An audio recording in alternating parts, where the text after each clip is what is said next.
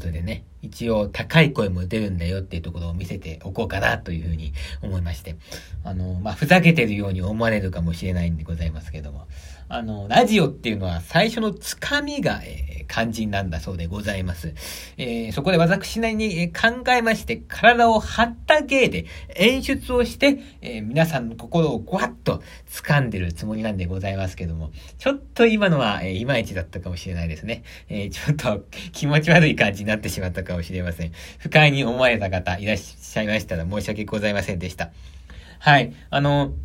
それで、あの、3本目なんですけどもね、あのこれ、えす、べて5月1日に、えー、まとめて配信してるんですけども、えー、曲などをこう聴きながら、あのちょっと撮ってってるので、えー、何日かに分けて収録してるんですね。で、その3本目を撮った時が、花粉症でございまして、かなり鼻が詰まってたんですよ。で、ちょっと今も鼻声なんですけど、あの、その時すごく詰まってまして、ちょっと鼻をすする音までラジオの中に入っていましてね、えー、大変お聞き苦しかったかと思います。えー、申し訳ございませんでございました。えー、ございました。ちょっとよく日本語もわかんなくなってしまいましたね。はい。えっと、そんで3本目で、えっと、日本が好きだという話でしたね。えー、私は日本人で、生粋の日本人だというお話を、えー、したとこで終わっちゃったんですけども、まあ、あの、日本の中にも、まあ、西洋人っぽい人もいて、えー、それから、まあ、コテコテの日本人みたいにね、私みたいな人ですよ、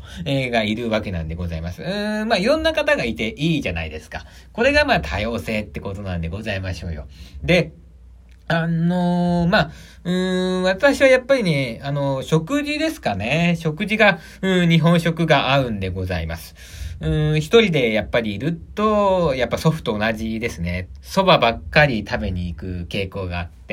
やっぱりあの、まだハンバーガー屋さんなんかには一人では入ったことないですね。うん、まあ友達といるとね、あ、行こうって言うと、まあ、いつも行かないからじゃあ行くぞってなるんですけど、やっぱ好んでは入らないですね。うーん、まあ海外でもね、暮らしてみたいなーって思うんでございますけど、ちょっとやっぱこう、食事がね、合わないような気がしてね、うん、ちょっと暮らせないかなって思うんでございますよ。うん、この間もね、ケンタッキーのチキンなんていうのをね、久しぶりにね、食べようと思って。食べたんですけどね。食べたはいいんだけどね。あの、人間っていうのはね、あの、あれですね。あの、暴飲暴食をするとしゃっくりが出るんですよ。で、私は暴飲暴食したわけじゃないんですけど、えー、ケンタッキーのチキン1本が私の体にとっては暴飲暴食だった。たんですね。と、まあ、体が認知したそうで、もうね、一日中しゃっくりが止まんないっていうね。もう、へっへっ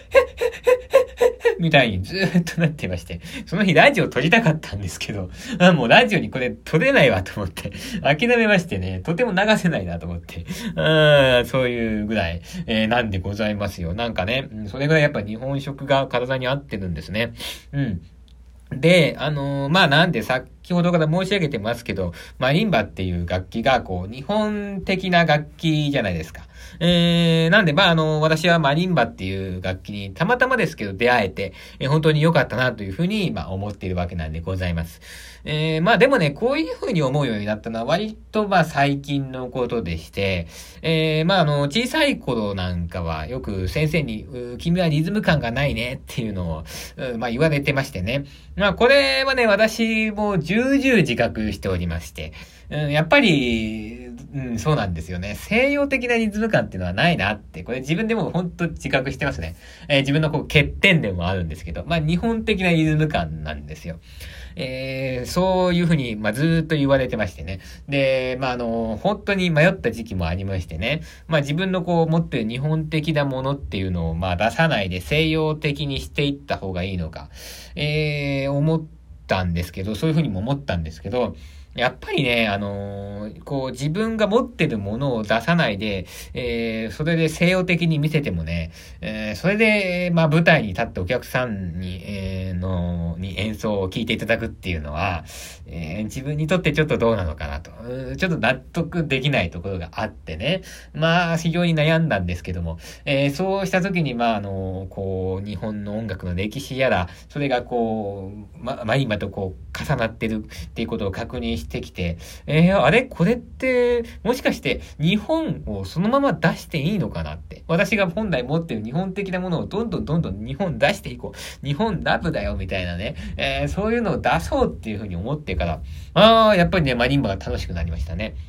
だからもう何年間か結構長い間マリンバやってるんですけど、本当にそういう風に思うようになって楽しくなったのっていうのはもうここ最近のことでしてね。うん、でもそのことに気づけてよかったなっていう風に思ってます。やっぱりこれはやっぱり音楽学っていうのをまあ学んだっていうのが大きですかね。うーん、先ほど、ってか前回の落語もそうですけど、聞いてよかったって話をしましたけどもね、やっぱこう自分に興味があることっていうのは何でもこう、ちょっとあの、足を突っ込んでみるべきだなっていうふうに、え思いますね。あの、学生の時なんかは結構音楽学の合同ゼミとかにふらふらっとね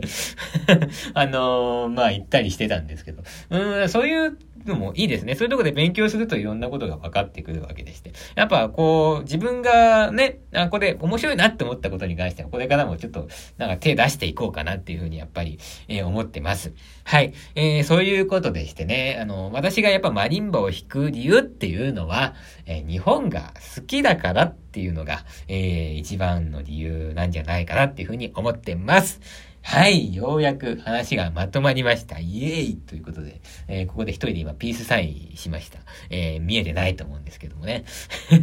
うーん、あ、それで、あまあ、あの、でも、まあ、念のため言っときますけどね、マリンバっていう楽器は、まあ、アメリカで生まれた楽器ですから、まあ、アメリカの作曲家の作品っていうのももちろんたくさんあるし、えー、それからね、フランスなんかでも結構、作品、えー、あるんですよ。その作曲者なり演奏者なりがいっぱいいて。えー、ですから、アメリカを軸にフランスを軸に、え、お話を展開することももちろんできますからね。えー、何も日本だけの楽器というわけではございません。えー、まあ、音楽っていうのは、まあ、演奏者が違えばね、えー、まあ、それだけ、えー、なんていうのかな、うん、違いが出てくるというか、やってる人の数だけ正解がある芸術だと思うんですよ。で、まあ、あの、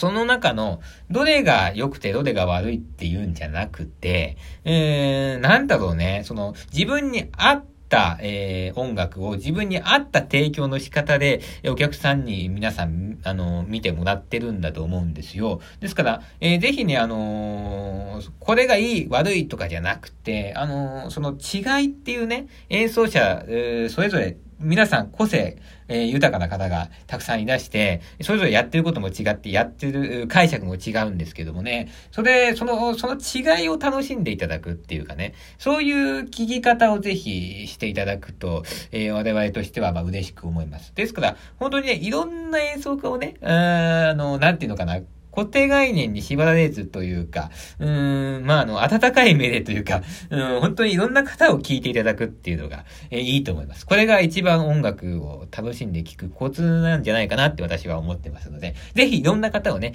えー、聞いていただけると嬉しく思います。はい。えー、っとね、うん。うんうんうん。もうだいぶ時間が経っちゃったね。実は、まあ、あのー、他にもいろいろお話用意してたんですよ。例えば今日は5月1日ですよね。5月1日って皆さん2年前のこと覚えていらっしゃいますでしょうか？えー、2年前はあれですよね。ビッグなイベント、言語が変わったなんていうイベントがありました。えー、あの時は良かったね。なんだろう、コロナっていうのがまだなくて、街なんかピリピリしてないんですよ。ね？なんか、お正月が2回来たみたいな感じで、もう4月30日は何ですか？えー、もうカウントダウンだってバーンって盛り上がって、ウェーフェーみたいな感じになるじゃないですか。で、まあ何ですか？次の日は一般参加ってやつですよ。あれね。あれでなんかあの、人がバーって集まってきて、まあ今、あんなに人が集まるなんてことは、まあもうめったにないわけでして、でしてね。うん、まあ、あの時は良かったなって思うんですけども。えー、皆さん、えー、4月30日ね、2年前の、えー、どのようにお過ごしになられたでしょうか？えー、いわゆるその平成最後の日ということで、各地でイベントがね、あったんだと、あ、ありましたけども、私も、えー、イベントに行きました。えー、どんなイベントだったかというと、ベートーベンのピアノコンチェルト全曲演奏会って言ってね、これね、1番から5番までバーっと演奏していくって、これ3時間半。えー、もうね、あの、あれですよ、平成最後の日にもう頭の中がベートーベンの音符でごちゃごちゃになるなんていうね。まあ、あの、すごい、これで楽しかったんですよね。でね、本当はその時の演奏会の話したかったんだよ。あの、私は日本的なものが好きなんだけど、西洋的なものもね、あの、好きなんですよ。で、まあ、両方好きなのね。で、あの、聞く分には両方好きなんですけど、やる、やるとなると日本的になっちゃうんですけど、まあ、あの、聞くのは好きなんで、あの、よくそういうのにも言ってて、で、そのベートーベンのピアノコンチェルトの話を今日、ここでしたかったんだけどね、もう、これ以上、真面目な話を聞いてられるかっていう皆さんからの声が聞こえてきそうなので、もうやめときます。うん、もうあのね、これ以上真面目な話すると皆さんの頭が気が狂ってしまうと思うんですね。あの、私のせいでもうあの、気が狂ったなんて言っても困りますからね。えー、やめときたいと思います。とにかく、うーまあなんで、あのー、この話は、まあ、いずれね、えー、またしたいと思うので、またその時、えー、お楽しみということに、えー、しておきたいと思います。今日は日本の話で盛り上がりすぎました。えー、もう日本の話するともう止まんなくなっちゃうね。リニアモーターカーみたいにビャーっとどこまでも行っちゃう。えー、それを今頑張ってバーンと止めましたから。えー、さて、えー、次の5本目で皆さんから、えー、いただきましたお便りを、えー、ご紹介しまして、えー、そしてね、来週から、え、ビッグなゲストが、えー、このラジオに来てくださいますから、その、えー、ゲストの発表なんていうのもございますので、えー、申し訳ございませんけど、もうあと1本だけ、え、お付き合いしていただきますと、えー、嬉しく思います。それではあと1本よろしくお願いします。